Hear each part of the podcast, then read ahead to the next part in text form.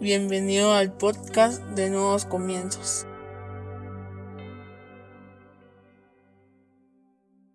Bienvenidos sean todos y cada uno de ustedes una vez más a Nuevos Comienzos. Qué alegría tenerlos con nosotros este día. Hoy vamos a hablar sobre rendidos. Para eso yo te voy a invitar a que vayas a tu Biblia y que busques el libro de Mateo en el capítulo 26 a partir del versículo 39 en la versión PDT. Mateo 26, 39 en la versión PDT dice, caminó un poco, se postró rostro en tierra y oró así, Padre mío, si es posible, no me dejes tomar esta copa. Sin embargo, no hagas lo que yo quiero, sino lo que quieres tú. Cierra tus ojos, vamos a orar. Padre, en el nombre de Jesús te damos gracias, Señor, por el privilegio que nos das de escuchar de tu palabra, de aprender de ella. Te pedimos que hables a nuestra vida, a nuestra mente, a nuestro corazón, a nuestro espíritu, que renueves nuestros pensamientos, nuestra manera, Señor, de hacer las cosas, sean transformadas por medio de tu palabra. Te pedimos que quites todo estorbo y toda distracción que podamos tener para que podamos enfocarnos, comprender y aprender a cabalidad lo que tú quieres enseñarnos, pero sobre todo que podamos poner en práctica esta palabra que recibimos este día, para no solo ser oidores de tu palabra, sino hacedores de la misma. Gracias, Señor en el nombre poderoso de Jesucristo. Amén y amén.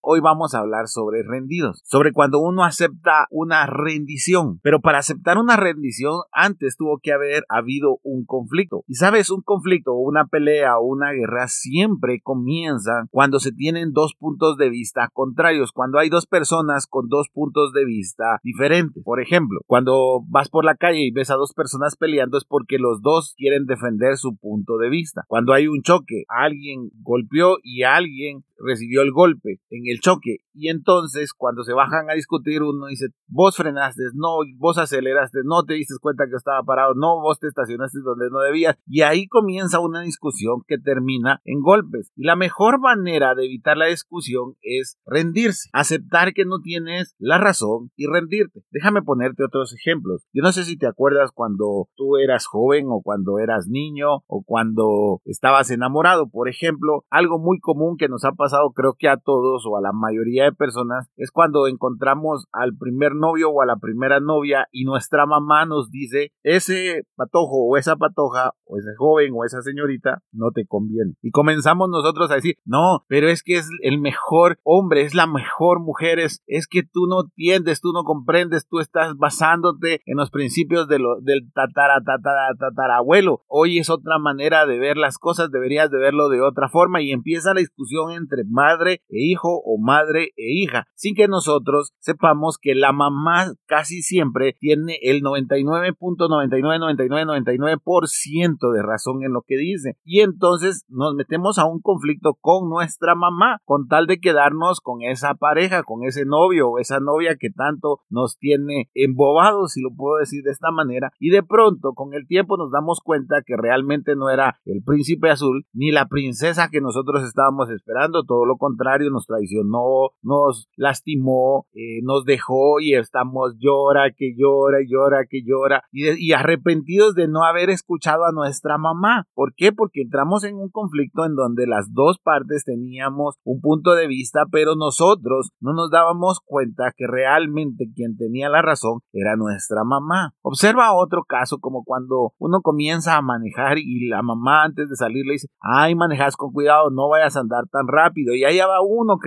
que va en un carro de Fórmula 1 y de repente choca. Y ya se imaginan el sermón que viene después cuando uno llega a la casa con el carro chocado y la mamá te dije, es que lo que pasa es que siempre andas ahí corriendo, siempre andas con el teléfono, siempre andas contestando por WhatsApp y no te fijas en dónde andas, mira todo lo que te pudiste evitar y uno se siente lastimado, herido, golpeado. ¿Por qué? Porque hubo una opinión que se sobrepuso a la nuestra y al final tenía razón. Uno se metió a una guerra para, para pelearla pensando que la iba a ganar, pero realmente cuando nos falta sabiduría nosotros nos metemos a la guerra sabiendo que vamos a ser derrotados, nos guste o no, y eso significa que vamos a salir lastimados. Por eso muchas veces es mejor rendirse. Sabes, Jesús sabía perfectamente lo que venía. Jesús es el que está hablando en ese pasaje y él sabía lo que venía. Venía el momento de la cruz, el momento más intenso, más fuerte y más duro de su vida. Pero él sabía que esa era la misión con la que había venido y por eso habla con el Señor diciéndole, si es posible que pase esta copa de mí. O sea, él tenía una opinión y Dios tenía otra opinión. Jesús estaba diciendo, yo quiero que esa copa pase de mí. Mi ser me lo está pidiendo, mi cuerpo está pidiendo y posiblemente Jesús en ese momento estaba flaqueando como, como cualquier humano, porque recuérdate que Jesús vino a esta tierra siendo humano. Claro, nunca pecó, todos pensaríamos ahí quedaría esa, esa oración, pero dice algo muy claro, dice, que no se haga mi voluntad, sino la tuya, que no se haga lo que yo deseo, sino el tuyo. Y es ahí donde él se está rindiendo, es ahí donde él está diciendo, ok,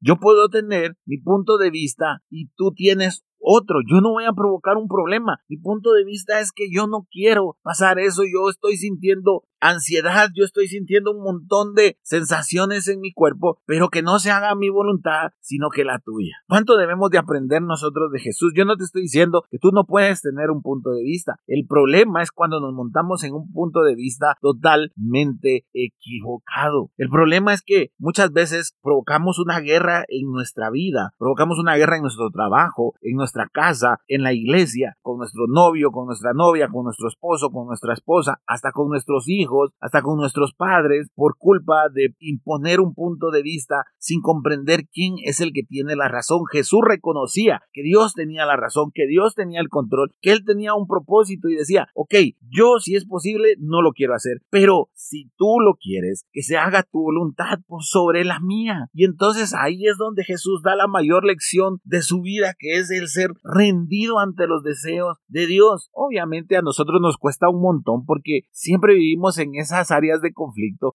si no obedecemos a nuestros padres, si no obedecemos a nuestros líderes, si no obedecemos a las personas que tienen más sabiduría que nosotros, y siempre nos llevamos un golpe, siempre nos llevamos una mala experiencia, siempre nos llevamos situaciones adversas con tal de nosotros querer hacer nuestra voluntad, y como te digo, ahí es donde entra el conflicto, ahí es donde comienza la guerra, ahí es donde comienzan las peleas, donde nosotros queremos imponer un punto de vista que muchas veces no es válido. Yo no estoy diciendo que tu punto de vista no va a tener razón algunas situaciones, pero la mayoría de veces debemos de aceptar que nuestra propia inexperiencia o nuestro propio capricho u orgullo ha provocado en nosotros muchos conflictos en los que es mejor rendirse. Recuerdo una vez, eh, mi mamá conoció a una persona que andaba conmigo y mi mamá me decía, mira, esa patoja no te conviene, yo no la quiero ver en esta casa. Es más, le prohibió la entrada a la casa. Yo me puse rebelde, me fugaba con esta patoja, iba a verla, mi mamá sabía que yo estaba viendo a esta patoja y me decía, mira, yo lo único que quiero es protegerte, yo lo único que quiero es que no te lastimen. Y decía, no hombre, sí, olvídese, cuando yo estaba con esta muchacha, yo decía, tengo que ver a mi mamá dándome la razón, tengo que escucharla que diga, no, es que yo me confundí. Yo quería eso en el interior, yo no me quería rendir, yo no quería decir, sí, mi mamá tiene razón. ¿Y qué crees? Mi mamá tuvo razón. Yo pasé llorando, yo pasé triste, yo pasé diciendo que qué mala onda era esta muchacha y al final mi mamá me dijo, te lo dije.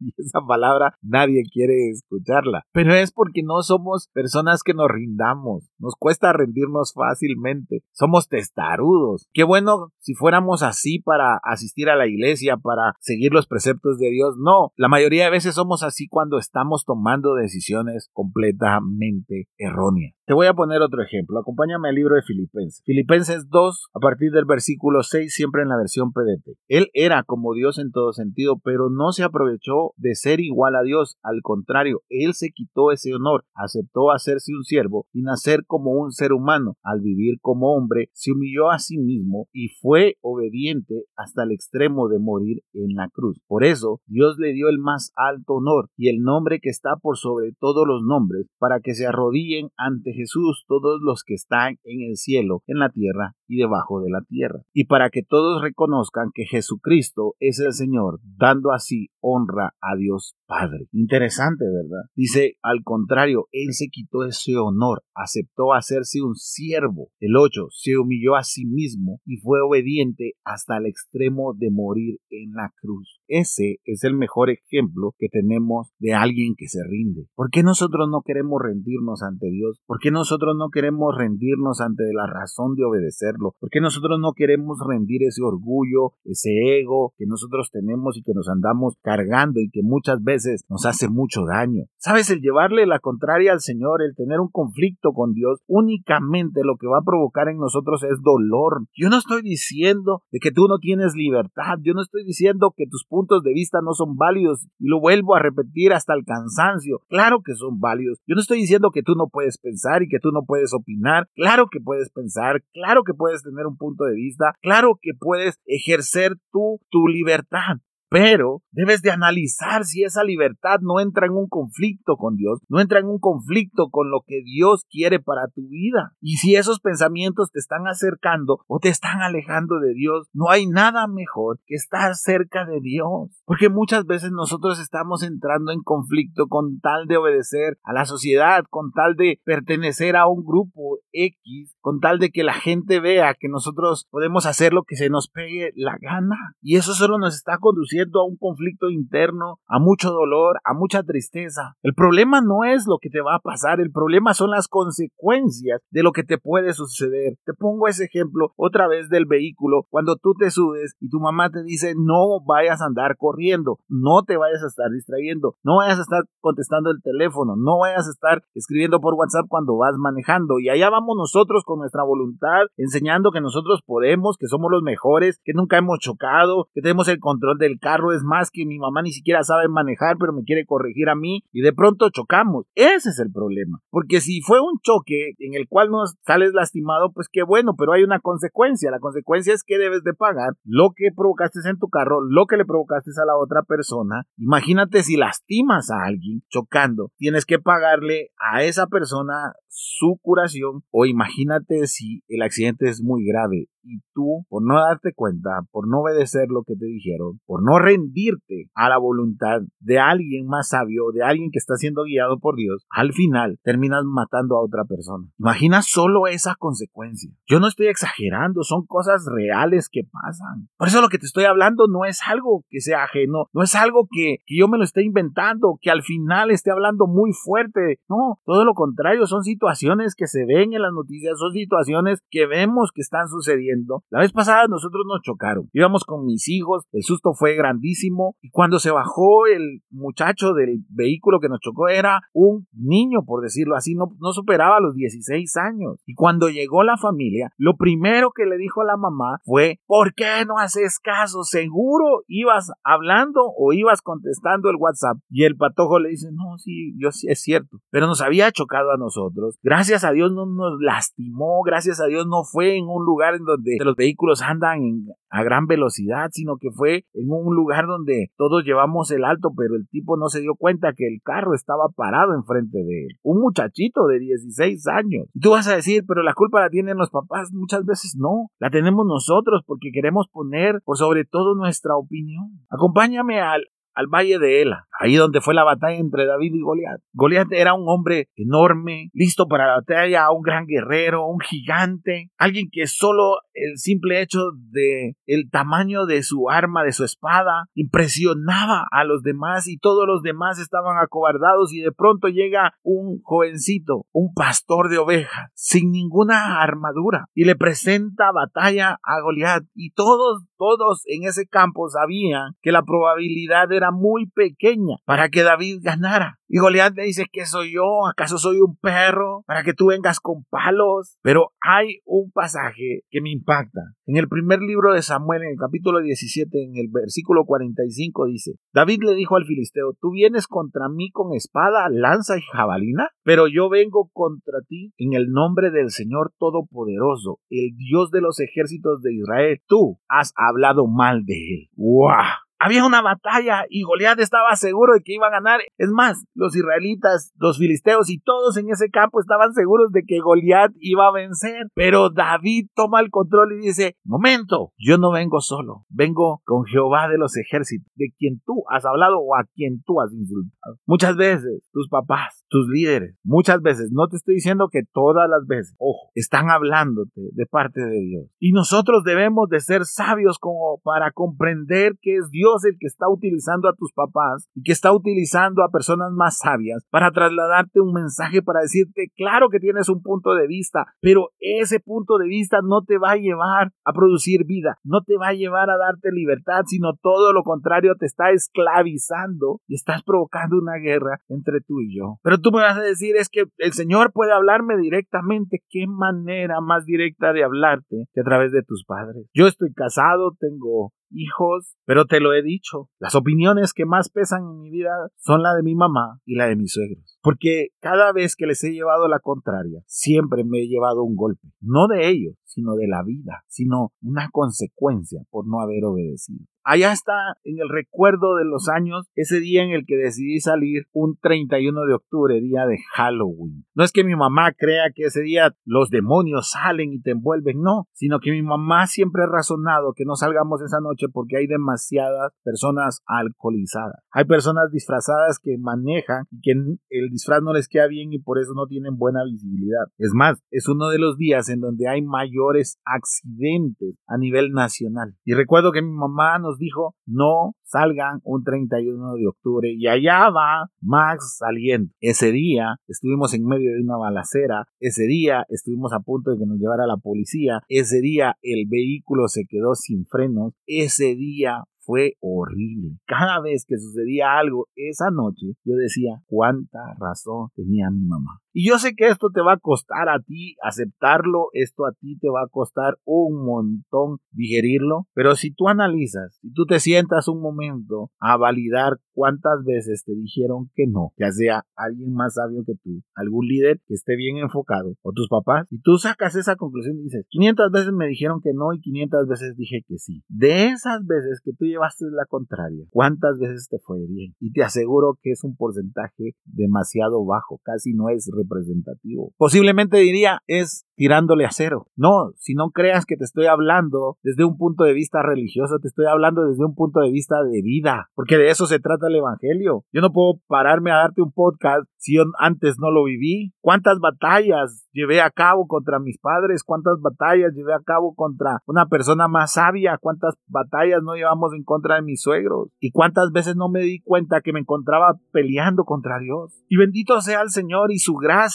que las consecuencias no fueron tan grandes. Si hubieron consecuencias económicas, si hubieron consecuencias de dolor que me pude evitar, de tristeza, de llanto, de amargura que me pude evitar. Pero como mi ego era tan grande y mi orgullo era tan grande, no era capaz de rendirme. No era capaz de decir, Señor, tú tienes razón, estás hablando a través de mis padres, estás hablando a través de estas personas que son más sabias, que te conocen mejor que yo. Porque desafortunadamente ese ego y ese orgullo nos hace perder todo lo bueno que tenemos. ¿Sabes? Goliat era el mejor guerrero, pero nunca se dio cuenta que él no estaba peleando contra David, él estaba peleando contra Jehová. Y tú puedes ser muy bueno en lo que haces, tú puedes ser un buen conductor, es más, tú puedes ser, ay Dios, el chavo más preparado y la chava más preparada, pero si no actúas con sabiduría, las consecuencias van a ser graves, las consecuencias van a ser dolor, tristeza, amargura, soledad, baja autoestima. Por eso el llamado hoy es de que te rindas, de que saques la bandera blanca y te rindas. ¿Cómo cuesta hacerlo? ¿Cómo cuesta decir, sí, Señor? ¿Cómo cuesta decir, tienes razón, que se haga tu voluntad y no la mía, pero vale la pena? ¿Cómo me costó en la vida comprender esto y decir, Señor, tienes razón, siempre he hecho mi voluntad, siempre he hecho lo que se me pega la regalada gana, pero siempre he salido lastimado. Recuerdo que iba manejando mi vehículo hace más de 12 años y el Señor me puso a escoger entre dos caminos. Me dijo, este camino te lleva a tal lugar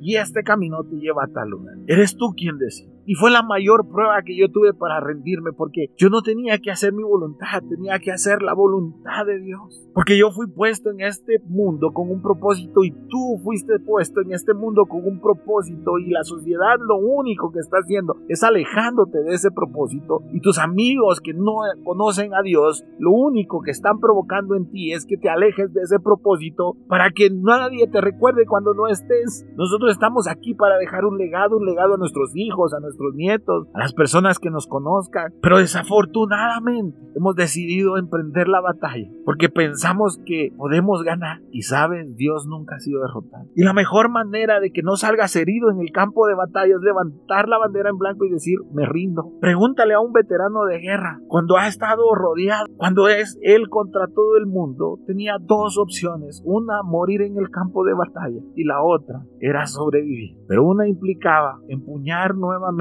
su arma y la otra rendirse. Tú tienes dos caminos. No te rindas ante los hombres, porque eso no vale la pena. Por eso te decía, líderes enfocados, personas que en realidad en el corazón de ellos gobierna Dios, no las apariencias, no un título, no nada de eso, no la religiosidad. Tú tienes dos caminos. O sigues empuñando tu arma contra Dios, contra su voluntad, contra su propósito, o te rindes. Y tal vez te vas a negar de muchas cosas y tal vez no vas a disfrutar como dice la sociedad, pero con el tiempo te darás cuenta que vale la pena. Esa decisión hace más de 12 años sé yo que valió la pena. Por eso tengo la vida que tengo. Por eso que puedo acostarme todos los días y dormir en paz. Porque decidí ese día rendirme ante Dios, rendirme voluntad y pedirle que se hiciera la de Él. Y que aunque me doliera y aunque me sintiera solo, sabía que Él iba a estar conmigo a partir de ese instante. Cuando tú te rindes, suceden cosas maravillosas. Posiblemente no conquistes lo que tú querías, no obtengas lo que tú querías, pero vas a obtener cosas muchísimo mejores. Tú decides, no puedo decidir yo por ti, no pueden decidir tus papás por ti,